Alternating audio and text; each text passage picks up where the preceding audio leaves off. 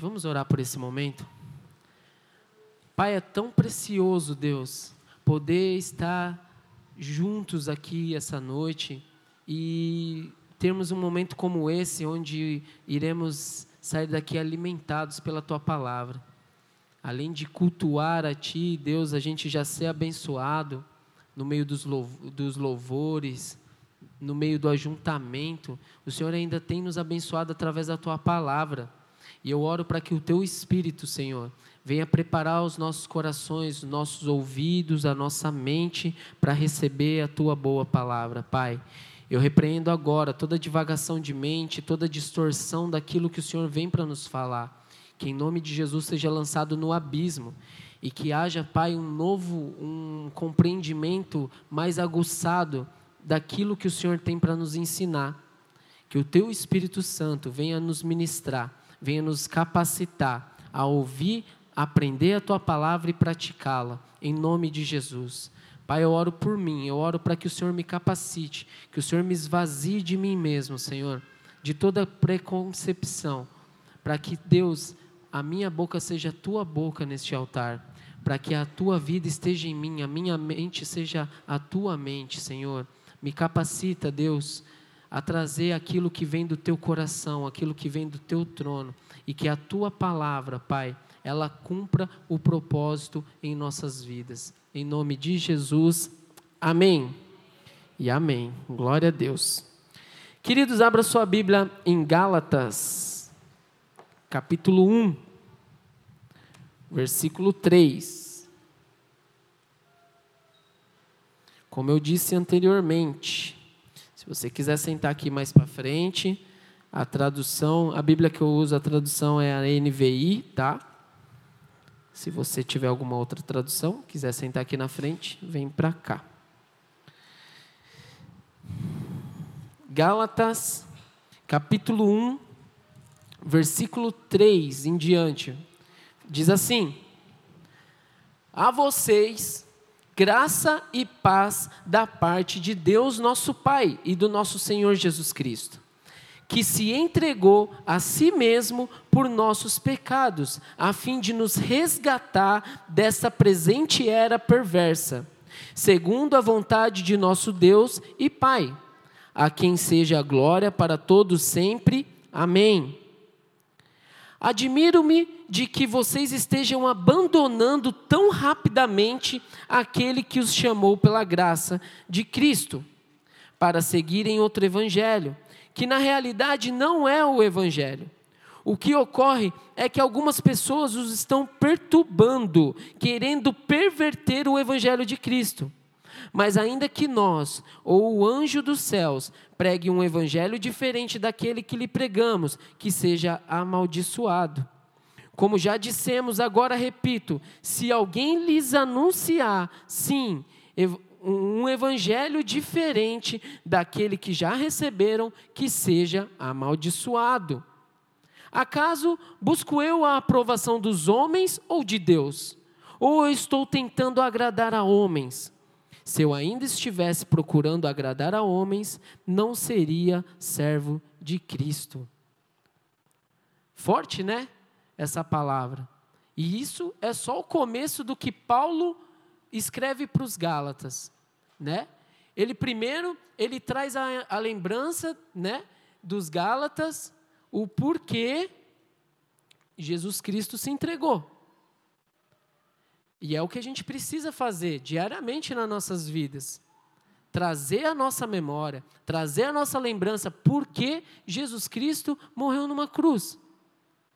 Como diz aqui Paulo, ele se entregou a si mesmo por nossos pecados, a fim de nos resgatar dessa presente era perversa. Foi para isso que ele se entregou. Foi para isso que ele veio, para nos resgatar, para nos tirar do pecado. Porque o pecado nos levaria para longe dele, nos leva para longe dele. É como se nós que conhecemos a verdade, continuamos pecando e simplesmente Jesus olhando assim, falando: Meu filho, minha filha, você está se afastando de mim. Esse caminho que você está tomando não vem para mim. E Uma das ferramentas que eu gosto de Facebook é quando ele lembra de publicações de 10 anos atrás, de 6 anos atrás. Eu não sei você, mas eu fico vendo, eu falo, nossa, como eu passava vergonha. Cada coisa que eu postava, nossa, cara, essa era a minha mente há seis anos atrás, mas é legal isso, é muito bom, né? O problema é quando a gente vê as coisas que faz a gente passar vergonha e fala, nossa, muito louco, velho. Vou compartilhar de novo. Mudou nada, né? Mas amém. E na terça-feira, o Facebook ele me lembrou de uma publicação que eu fiz há seis anos atrás, 2013. Até eu comentei ainda brincando, né? Falei, nossa, já era crente em 2013. Glória a Deus por isso. Me tornei crente em 2010. E presta atenção no que eu escrevi. Enquanto não entendermos a grandeza e a importância da palavra de Deus, continuaremos enganando a si próprio, achando que agradamos a Deus, quando na verdade só a nossa carne se satisfaz. Enquanto a gente não tiver esse entendimento, que a palavra de Deus, ela me transforma, ela tem uma importância que não tem como medir na vida do crente, na vida do evangélico, na vida daquele que entregou sua vida para Cristo. Enquanto eu não entender a importância, a relevância, eu vou continuar vivendo uma vida rasa, onde eu vou estar pensando, frequentando igreja, pensando que eu estou agradando a Deus, porque eu estou aqui, só que na verdade eu só estou agradando a mim mesmo. E é isso que Paulo está falando aos Gálatas, no primeiro capítulo. Vamos voltar lá de novo? No versículo 4, dá uma lida. Versículo 4, Paulo fala assim: que se entregou a si mesmo por nossos pecados, a fim de nos resgatar dessa presente era, segundo a vontade, era perversa, segundo a vontade de nosso Deus e Pai. Então Paulo ele estava trazendo Gálatas. Esse é o evangelho. Esse é o verdadeiro evangelho de Cristo.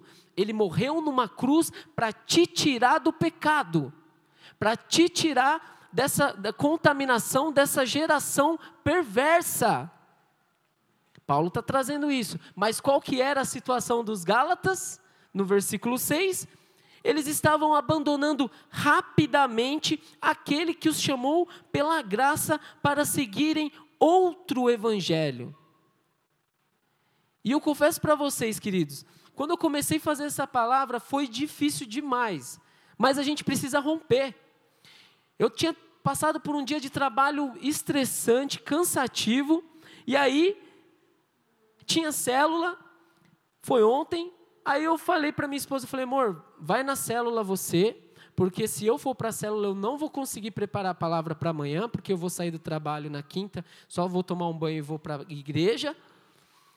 E aí, o que, que eu cheguei? Eu fiz em casa, tomei um banho, peguei minhas Bíblias, coloquei em cima da cama, abri e dormi. Apaguei, capotei.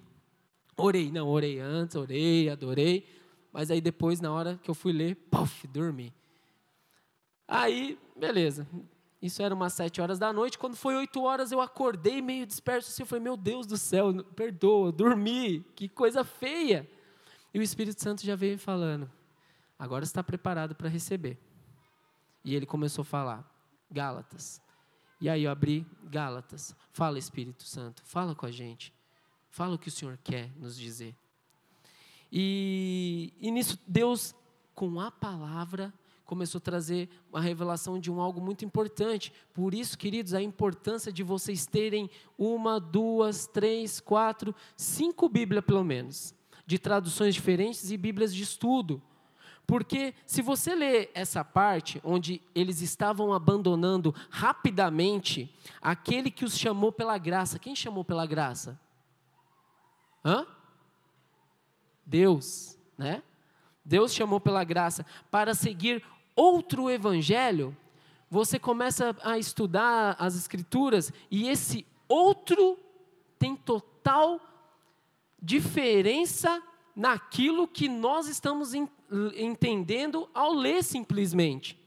Esse outro, ele é traduzido do grego, eu não sei se eu vou saber pronunciar direito essa palavra, mas é, ele tem o significado de alos. Alos.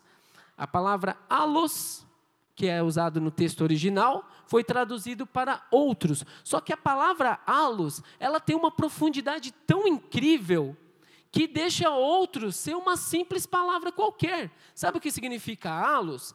Alos significa que eles estavam ali deixando rapidamente o evangelho, né, para um outro tipo do mesmo evangelho. Nossa, agora deu pane. Agora vai sair faísca, vai queimar o resto do cabelo. Como assim? Por que, que Paulo está falando isso? Ele está saindo, os Gálatas eles estavam deixando rapidamente aquele que chamou pela graça para seguirem um outro tipo do mesmo evangelho. Só que se você continua lendo,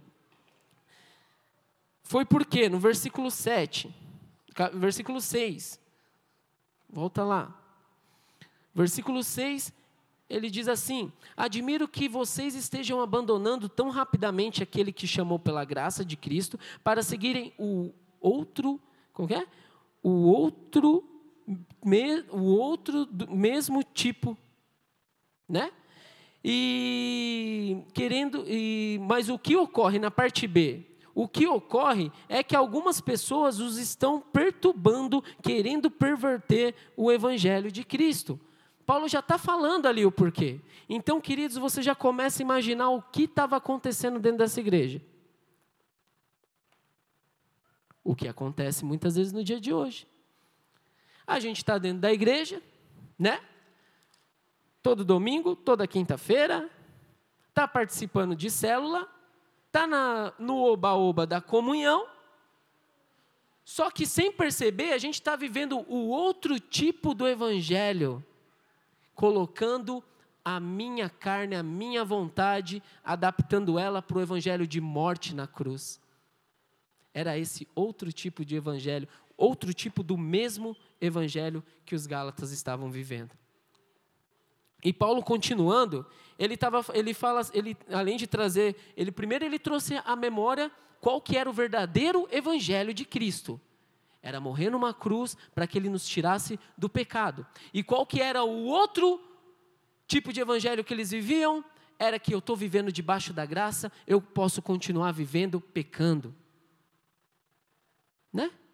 Mas estou na igreja, estou na sinagoga, estou frequentando aqui aquilo que os homens me falam que é certo e que é errado. Paulo ele complementa essa parte do, do capítulo. Por um acaso, eu estou para aqui para agradar a homens ou a Deus? E isso entra, queridos, em uma outra parte de algo que, que eu preguei no domingo passado. Deus falou com a gente.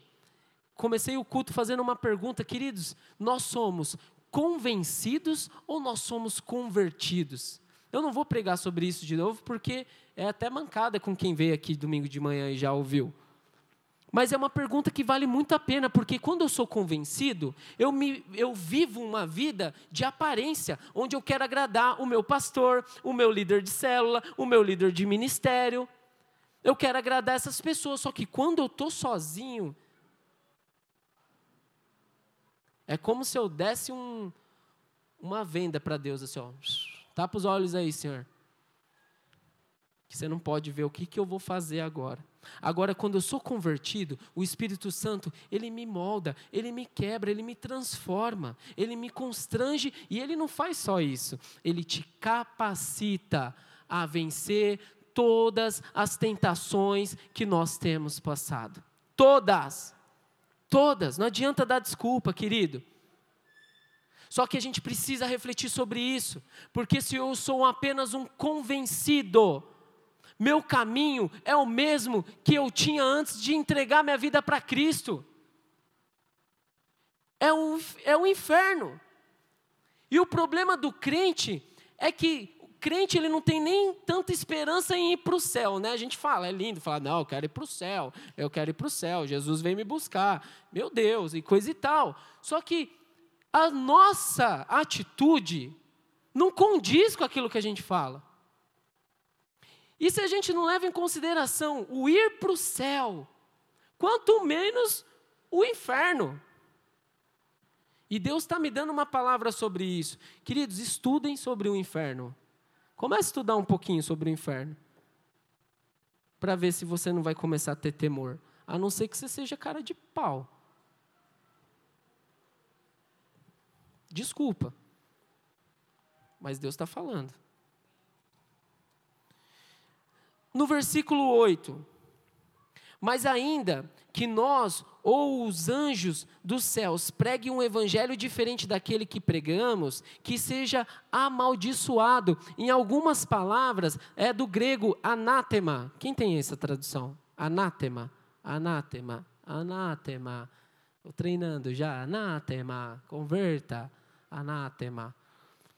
Que tem uma profundidade muito maior ainda que amaldiçoado.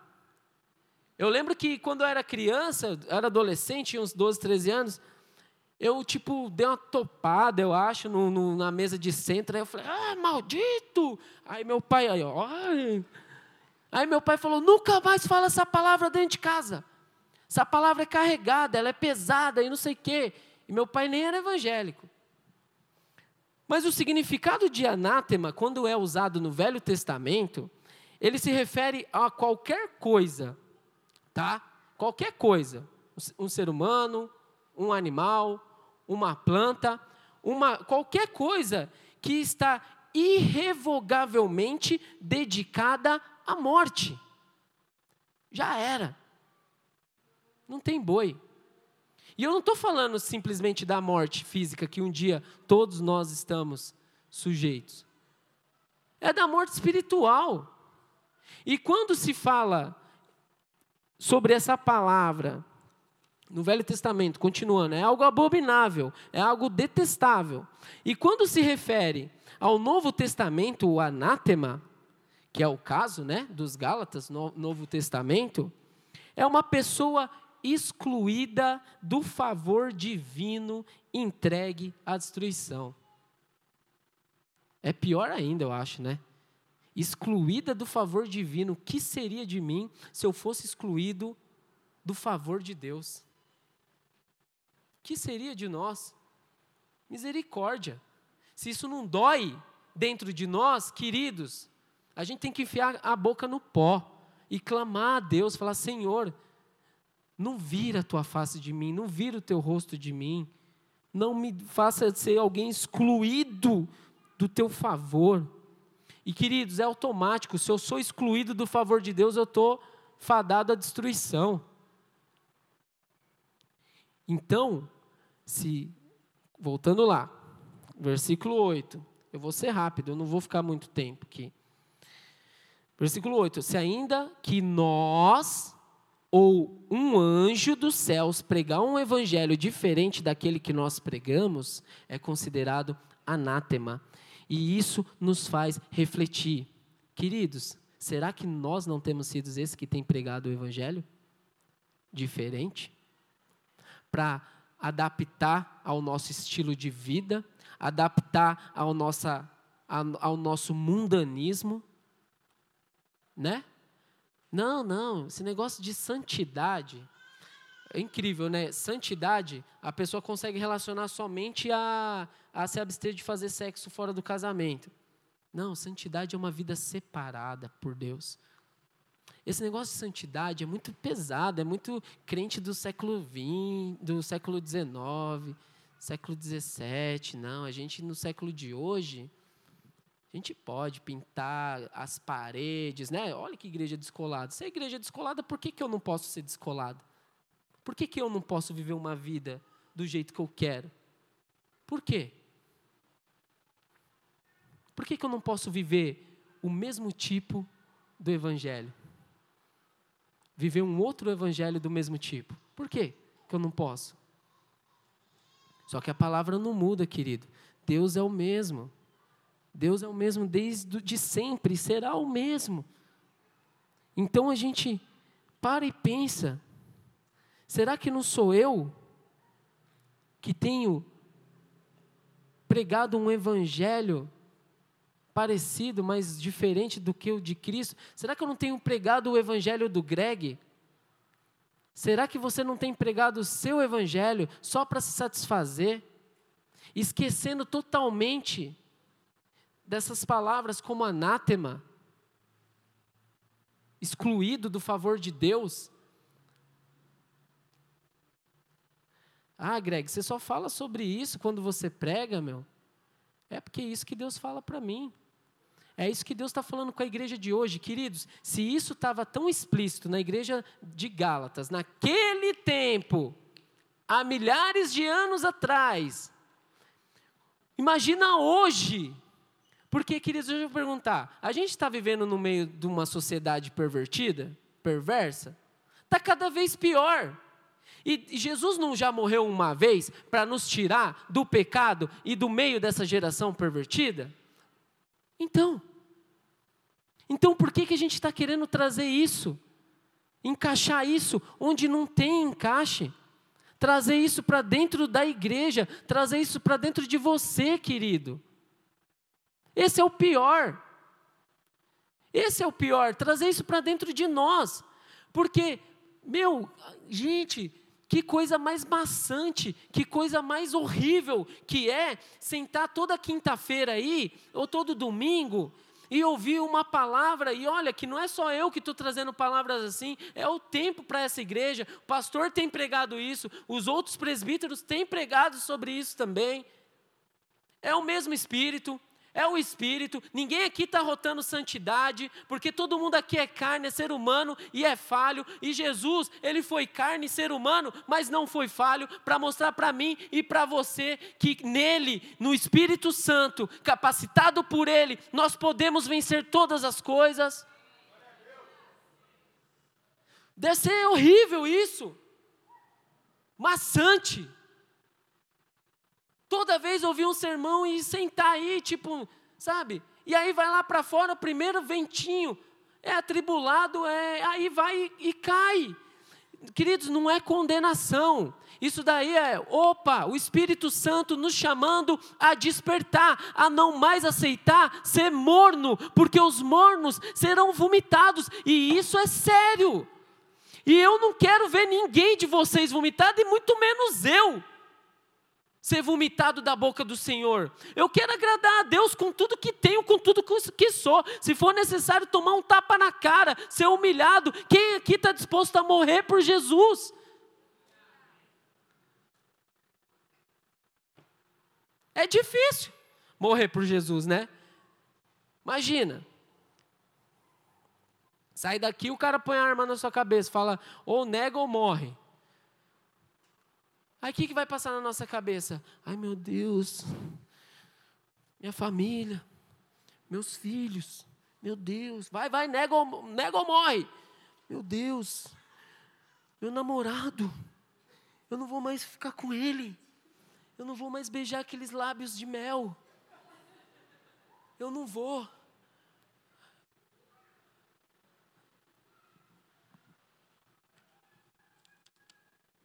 É por isso que Paulo fala: acaso eu estou buscando aprovação de homens ou aprovação de Deus? Queridos,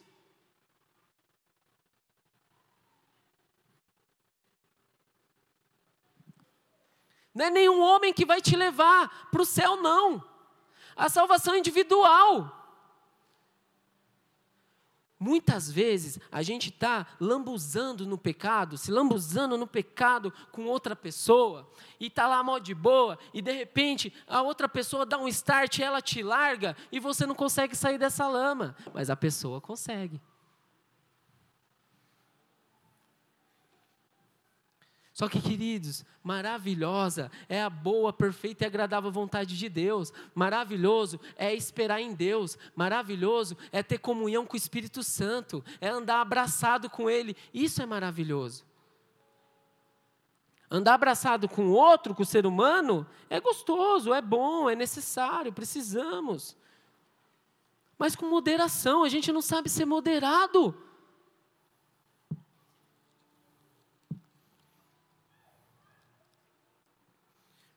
A pergunta do Espírito Santo para nós essa noite, igreja, Acaso vocês buscam a aprovação de homens ou a aprovação de Deus?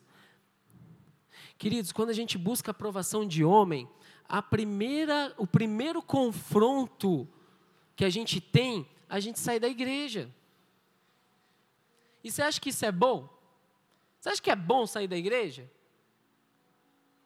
Se fosse bom, por que, que você está aqui essa noite? Eu sei que tem muitas pessoas aqui que vieram hoje com aquele pensamento: Deus, se o Senhor não falar comigo hoje, amanhã eu peco. Amanhã eu me lambuzo. Amém. Se, amém se você é novo convertido, se você está no processo de experimentar. Agora, querido, você que já experimentou até aqui, você experimentou até aqui coisas maravilhosas, coisas sobrenaturais. Sério mesmo? Que vale a pena viver o outro evang mesmo evangelho, que é diferente, que não é, Paulo conclui que não é o evangelho. Vocês querem viver esse evangelho, mas não é o evangelho de Cristo. Porque Cristo morreu para te tirar do pecado. Cristo não morreu para nos manter no pecado. E você acha que o. Gente, é que, é que nem criancinha, é que nem pensar que nem criancinha, velho. Pensa que nem criança agora. Fala, cara, Deus, Ele é grande, Ele é poderoso, não tem outro. Cara, não tem outro que se iguale a Deus. Deus, Ele é soberano em todas as coisas. Se o soberano em todas as coisas morreu para me tirar do pecado, Ele não vai me dar condição de não ficar no pecado? Claro que vai, através do Espírito Santo. Só que o Espírito Santo ele tem que estar conosco, habitando em nós, reinando sobre nossas vidas, porque senão a gente rejeita Ele. Aí vai você, com toda a sua capacidade carnal de querer se dominar. E não domina, não adianta, nem eu, nem ninguém aqui. Nem Jesus. Nem Jesus. Se não fosse o Espírito Santo na vida de Jesus, ele não seria ressuscitado, ele não venceria o Satanás no deserto. Outro dia eu fiz uma pergunta para um irmão que chegou aqui arrebentado e hoje, glória a Deus, ele dá frutos. Ele é um servo de Deus, uma pessoa cheia do Espírito Santo. Ele chegou aqui falando que não tinha como, droga, não tem como largar droga, pelo menos um pouquinho você tem que usar por semana. Eu falei, irmão, mas você não está entendendo o que eu estou te falando? Eu, era, eu cheirava cocaína de segunda a segunda e Deus me libertou. Você está tendo um, um, testemunho na sua frente de alguém que, que sim, mas não, mas droga não dá. Aí eu falei, vou ter que levar ele por outro caminho. Eu falei, então me responde uma coisa: você acha que Jesus teve vontade de fazer sexo? Ele, hã? Você é louco? Lógico que não, Jesus não. Mas como não? Eu preguei sobre isso domingo de manhã. Você acha que Jesus não teve vontade de dar um tapa na cara de mão cheia? Pá! Na cara de alguém que dava umas presepadas? Lógico que teve. Só que ele venceu todas essas coisas através do Espírito Santo de Deus. Sabe por quê, queridos? A gente imagina, fala, nossa, Jesus, ele é perfeito, ele é perfeito. Só que quando ele se abriu mão da glória, ele veio para a terra, ele se fez homem como nós. E você acha que Jesus não tinha a possibilidade de pecar? Lógico que tinha. Se não tivesse, ele não teria sido levado para o deserto para ser tentado. Só que através do Espírito Santo, assim que Jesus foi batizado, desceu sobre ele como pomba, o Espírito Santo, e ele foi levado a ser tentado, ele venceu através da palavra. Uma coisa que o nosso pastor sempre fala, eu amo isso. Satanás, ele tenta antecipar as coisas, do mesmo jeito que fez com Jesus, falando: se prostra diante de mim, Jesus, que eu vou te dar todas as nações, todos os reinos, mas os reinos já eram dele. Ele só tinha que esperar um pouco. É a mesma coisa com a nossa vida, queridos. Vai lá, vai lá, vai lá. Puxa o tapete daquele seu chefe lá, meu. Puxa, puxa, que aí você vai pegar o cargo dele.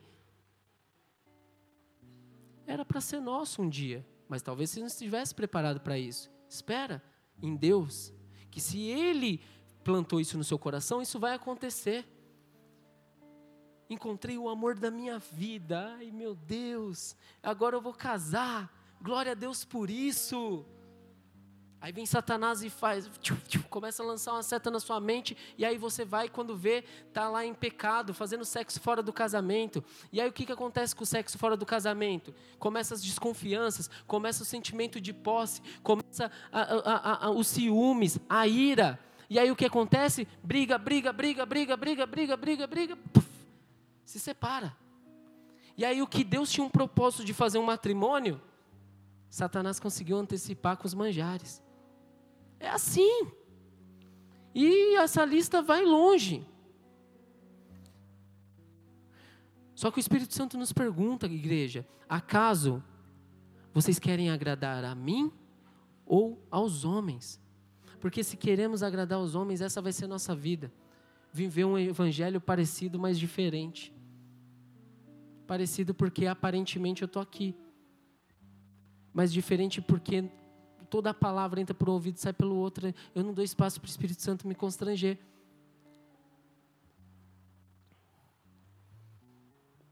Convencido finge ser alguém que não é. Agrada a todos e desagrada a Deus. Mas o convertido é transformado dia após dia e agrada a Deus. Será que não somos esses que está plantando um evangelho falsificado? Para só se beneficiar.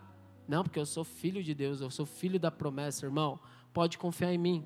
Faça negócio comigo. E aí eu vou te dar um, um pé na bunda.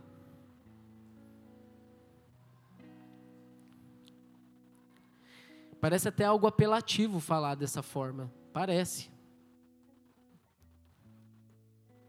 Mas como eu disse, naquela época era explícito. Imagina hoje que a gente vive tempos piores. E sabe o que é pior do que viver tempos piores? É que a gente está indo para um tempo que já foi profetizado pelo próprio Paulo há milhares de anos atrás, que é o que? O fim dos tempos.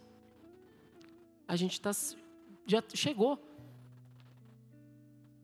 E aí o que, que ia acontecer no fim dos tempos? Abre sua Bíblia na segunda carta a Timóteo, no capítulo 3. É Bíblia. A gente já está preparado. A gente tem que estar tá munido disso daqui. Desse entendimento, desse conhecimento.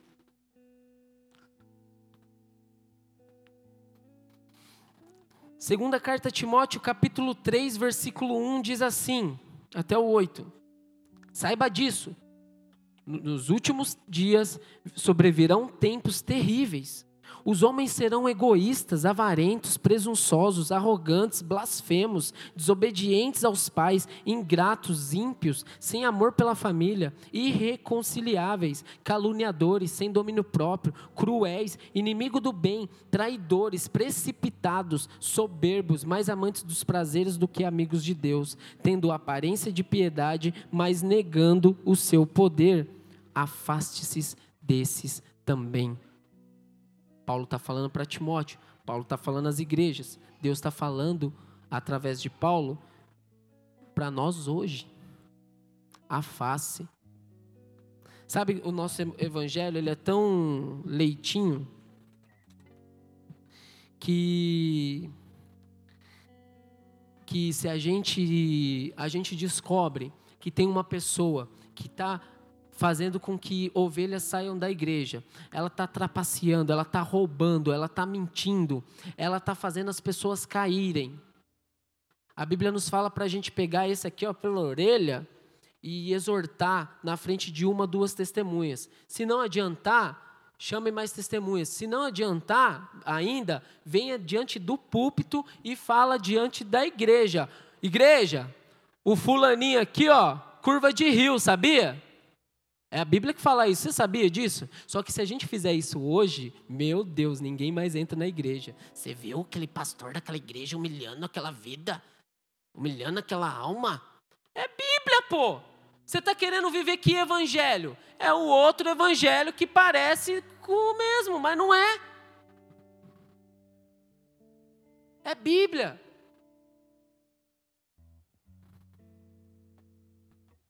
Paulo está falando aqui Olha no final da frase do versículo 5. Tendo aparência de piedade, mas negando o seu poder. Vamos voltar para o grego? Vamos estudar grego, pessoal? Eu preciso estudar grego, me ajudem. Cadê?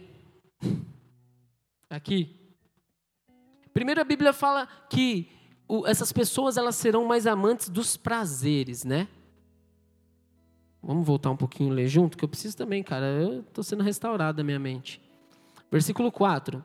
Traidores, precipitados, soberbos, mais amantes dos prazeres do que amigos de Deus. Quem são os mais amantes dos prazeres? São aqueles que não negam a sua carne. É prazer. É prazeroso. E, gente, vocês concordam comigo que a gente está cada vez mais próximo do fim dos tempos?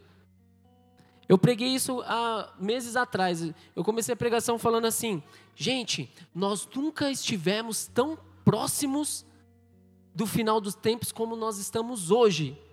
Agora eu falo, estamos hoje, mais próximo do que aquele dia que eu falei isso, do final dos tempos. Será que somos nós que amamos mais os prazeres do que a própria manifestação de Deus, e por amar os prazeres a gente tem levado um evangelho que não é o verdadeiro evangelho? Cabe pensar, né, queridos? Porque isso não tem que vir como acusação, cabe como uma reflexão para nós.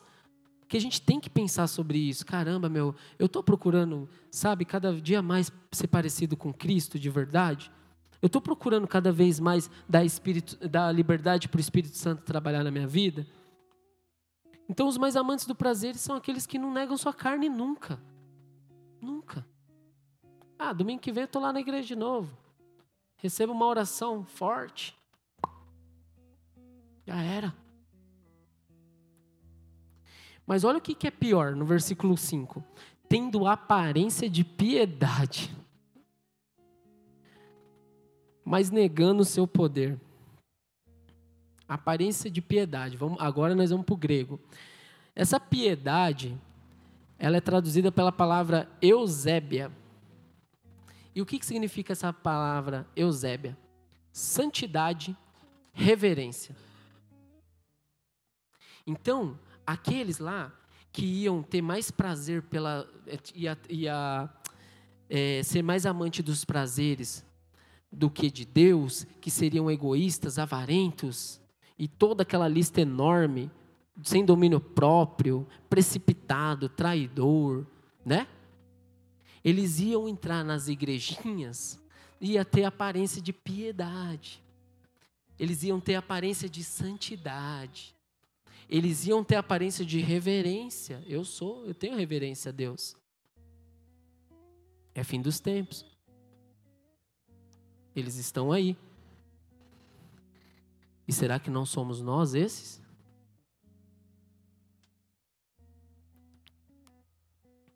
Versículo 6. São esses os que se introduzem pelas casas e conquistas mulheres estáveis. Olha aí, cara. Quer mais revelação? Você não precisa nem orar para Deus te dar revelação. O cara tem aparência, o cara, a mina, o homem, a mulher, tem aparência de santidade, de reverência, ele está entrando dentro da casa, da casa de Deus, e aí ele está conquistando mulherzinhas. Quem que tem esse, essa tradução de mulherzinhas? Calma aí. Mulherzinhas. Alguém tem? Ó, oh, tem, tem, tem. Ó, oh, tô lendo a Bíblia, tô sabendo. Essa eu chutei. Eu lembro que eu ouvi uma vez. Tá lá mulherzinhas? Tá, é, essa é outra NVI, hein? Mulherzinhas. A minha está aqui, ó. Mulheres instáveis. Mulheres que. Homens, mulher, gente, mulher e homem, tá? Instáveis. Foram para a igreja destruído, acabaram de vir de um relacionamento arregaçado, de um, e veio para a igreja buscar a Deus. Aí você está lá buscando a Deus, Senhor, Senhor, oh meu Deus, eu quero viver a tua vontade, mas se for tua vontade, me dá um marido, me dá uma esposa um dia. Aí vem com a aparência de santidade, aparência de reverência. E conquista as mulheres, os homens instáveis. Mulher e homem, tá, queridos? Porque homem, homem é, tem sofrido tanto também nessa, nessa área, né, sentimental, tem sido se deixado se enganar também muitas vezes, né? Mas muitas vezes tem sido enganado também. Mas é por isso que nós precisamos do Espírito Santo. Espírito Santo me mostra a pessoa, me mostra. Sabe o que, que acontece? A gente não tem paciência de pedir para Deus me mostrar se é essa pessoa ou não, porque a gente ouve, né? Não, isso daí é uma história de contos de fadas, só acontece nos filmes. Só acontece nos livros. Mas não, querido. Deus tem uma pessoa para você. Deus tem um emprego para você. Deus tem um cargo para você de influência. Deus tem. Só que se, segue o conselho de Paulo, quando vocês vê esses, afaste-se deles. E você que é estes, há tempo ainda para todas as coisas. A esperança porque o que é mais louco de ver no poder de Deus é quando um satanista entra na igreja para lançar maldição e lançar os bagulho louco lá, para destruir a igreja, causar contenda, e aí o próprio satanista é tocado pelo poder de Deus e é convertido. Há tempo para todas as coisas. Há tempo ainda. Jesus não voltou ainda, não morremos ainda. Então há tempo. Há tempo. Continuando. Olha o versículo 7, que acontece com essas pessoas que estão mulherinhas, homenzinhos, que estão estáveis. Versículo 7. Elas estão sempre aprendendo, mas jamais conseguem chegar ao conhecimento da verdade. Está sempre lá na igreja, sempre ouvindo, mas nunca consigo compreender a profundidade dessa palavra. É porque precisa do Espírito Santo. Você precisa negar a si mesmo. Precisa falar, Deus, é a sua vontade, não a minha. Me leva a ter experiências novas contigo. E a cada renúncia, querido, a cada vez que você dá uma punhalada na sua carne, Deus ele te abençoa com mais e mais da presença, com mais e mais da revelação, com mais e mais capacitação. O problema é que muitas vezes a gente não quer ser capacitado. Versículo 8: Como Janes e Jambres se opuseram a Moisés, esses também resistem à verdade. A mente deles é depravada, são reprovados na fé. Não irão longe, porém, como no caso daqueles, a sua insensatez se tornará evidente a todos. Aí que está outro ponto. O bonitão, a bonitona, está se achando, mas ela está evidente a todos, está todo mundo observando. Só que a gente tem que ter fé em Deus. Senhor, transforma, Pai, constrange, é o Senhor. Não é meu tapa na orelha. Mesmo se for com óleo na mão, não vai transformar o tapa na orelha da pessoa. Que a minha vontade, quem me conhece mais próximo, sabe que eu, eu tenho vontade mesmo, sabe? Dar um tapa de mão aberta, de verdade. Mas eu me domino. Eu deixo o Espírito Santo prevalecer. Aí eu lembro, Senhor, é misericórdia, porque o Senhor é misericordioso comigo. Porque quem merecia tomar um tapa também de mão aberta sou eu. É misericórdia. É por isso que essa noite o Espírito Santo está nos falando. Há tempo. Tem uma música do Hellbot que, se eu não me engano, ou é um salmo, é um provérbio, agora eu não lembro, que diz assim: como esperança para a árvore cortada, há esperança para o homem que não está nos caminhos da vida. É forte. A esperança. Versículo 10. Olha como há esperança. Mas você tem seguido de perto o meu ensino, a minha conduta, o meu propósito, a minha fé, a minha paciência, o meu amor, a minha perseverança.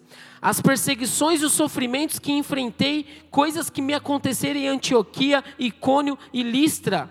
Quanta perseguição eu suportei, mas de todas essas coisas o Senhor me livrou. De fato, todos os que desejam viver piedosamente em Cristo Jesus serão perseguidos. Paulo está falando. Você quer viver mesmo uma vida em Cristo? Você vai ser perseguido. Mas continuando, versículo 13: Contudo, os perversos e impostores irão de mal a pior, enganando e sendo enganados. Quanto a você, igreja de Jesus Cristo, quanto a você, porém, permaneça nas coisas que aprendeu e das quais tem convicção, pois você sabe quem sabe de quem o aprendeu. De Deus. Versículo 15: Porque desde criança você conhece as sagradas letras que são capazes de torná-lo sábio para a salvação mediante a fé em Jesus Cristo. Toda a Escritura é inspirada por Deus e útil para ensino, para repreensão, para a correção e para instrução na justiça, para que o homem de Deus seja apto, para que o homem e mulher de Deus sejam aptos e plenamente preparado para toda obra, toda boa obra.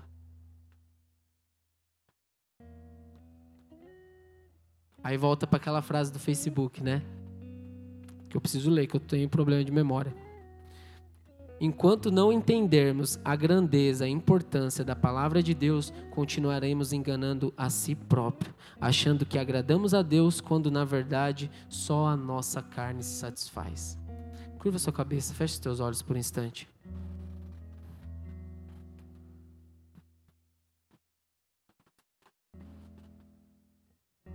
Maravilhoso Deus, obrigado pela tua correção.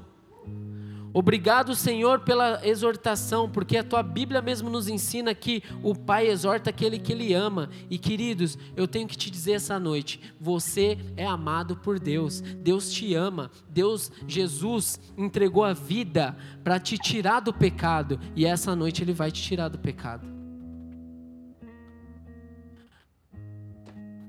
Porque nós sabemos o quão difícil é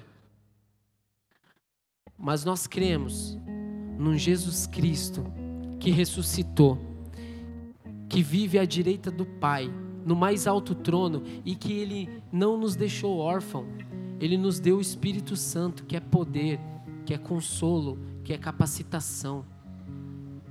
É o Espírito Santo de Deus. E essa noite o Espírito Santo ele está tocando os corações endurecidos e dizendo: Filho, Deixa eu tomar controle. Deixa eu ter o controle da sua vida. Deixa eu te dar um propósito. Deixa eu te trazer para perto de mim.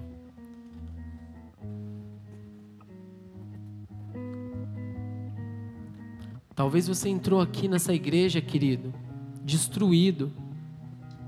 Como a maioria daqui já entrou em algum certo momento da vida como eu entrei há nove anos atrás, só chorava, eu só queria conhecer a Deus, eu só queria ser transformado por Ele, porque eu não aguentava mais viver aquela vida. Então você está tendo essa oportunidade hoje de estar aqui, porque Ele te trouxe aqui nesse lugar. Você que ainda não entregou sua vida para Jesus, eu quero orar com você. Eu quero fazer esse ato de declaração de fé com você. A igreja inteira está com a cabeça baixada. Você que veio aqui e que entendeu que o Espírito Santo ele é vivo, que Cristo ele é vivo e que ele quer escrever a sua história e quer te trazer de volta para os trilhos, porque a, a, nossa história ela já foi escrita, na verdade. Levanta a tua mão no teu lugar, estão todos com a cabeça baixada, eu quero orar com você. Aleluias. Não é motivo de vergonha, querido. Pelo contrário, é motivo de alegria, é motivo de você ficar alegre, porque hoje você está se chegando ao teu Pai. Glória a Deus. Existem mais pessoas. Levanta a tua mão no teu lugar. Deus está falando com você. Esse é um momento onde você nunca mais vai esquecer na sua vida. Louvado seja Deus. Eu vou pedir para você repetir essa oração com a sua mão levantada. Eu peço para que toda a igreja repita comigo. Diz assim: Senhor Jesus, essa noite eu percebi que preciso de Ti. Muda a minha história, muda a minha vida. Escreve o meu nome no Teu livro. Tira o meu nome do livro da morte. A partir de hoje, eu reconheço que Jesus Cristo é o meu único, exclusivo Senhor e Salvador, e que pertenço a Ele, e Ele pertence a mim. Amém. Continua com a tua mão levantada, eu quero orar por você. Pai amado, eis aqui filhos e filhas, Senhor, que sairão daqui dessa casa essa noite, sabendo que tem Pai, um Pai amado, um Pai poderoso, um Pai fiel, um Pai que não se arrepende. Como igreja, Senhor, como teu servo, eu oro pela vida de cada um deles, que eles sejam capacitados a cada vez mais negar a si mesmo, dar espaço ao teu espírito e viver uma nova história na tua presença. Em nome de Jesus, Pai, vem quebrando todas as correntes, Pai, que seja cancelado e aniquilado todos os vícios, Pai, tudo aquilo que tem trazido condenação e morte aos teus filhos, essa noite seja jogada no mar do esquecimento, Pai, e que eles eles possam, através do relacionamento contigo, Pai, enxergar a Ti, olhar para a Tua cruz e viver uma nova vida a partir de hoje. Em nome de Jesus, Senhor, nós como igreja intercedemos por eles, clamamos por eles, Pai. Cumpra a tua palavra na vida de cada um deles que levantaram a sua mão essa noite, Deus. Em nome de Jesus, Senhor, que eles se sintam abraçados pelo teu espírito, que eles se, se, sintam consolados pelo teu espírito. Dê a eles essa nova experiência a partir de hoje, a partir de agora, Pai, porque o Senhor é o único que pode nos proporcionar essa experiência, que a partir partir de hoje, Deus, eles não vivam mais para agradar a homens, mas para agradar apenas ao Senhor. E assim, Pai, se estenda também sobre as nossas vidas, que já estamos tanto tempo na igreja, Pai, que a partir de hoje nós não venhamos mais viver para agradar a homens e as suas vontades, mas que a gente possa negar a si mesmo e viver para Ti, para Te agradar, para Te adorar e para que a cada tempo, Deus, a Tua vontade seja feita em nossas vidas vidas. Em nome de Jesus. Pai, destrói toda ansiedade do meio do teu povo. Destrói toda depressão do meio do teu povo. Destrói, Senhor, todo sentimento de autocomiseração do meio do teu povo, de inferioridade. Em nome de Jesus, destrói também a soberba, Pai, o orgulho, o coração altivo. Coloca, Senhor, a tua vida em nós a tua mente em nós, Jesus. É assim que nós oramos como igreja. E se você crê nisso, dê uma forte salva de palmas a Ele, porque hoje existe festa nos céus. Hoje o Senhor aumentou a quantidade de irmãos que nós temos, e isso é motivo de muita alegria.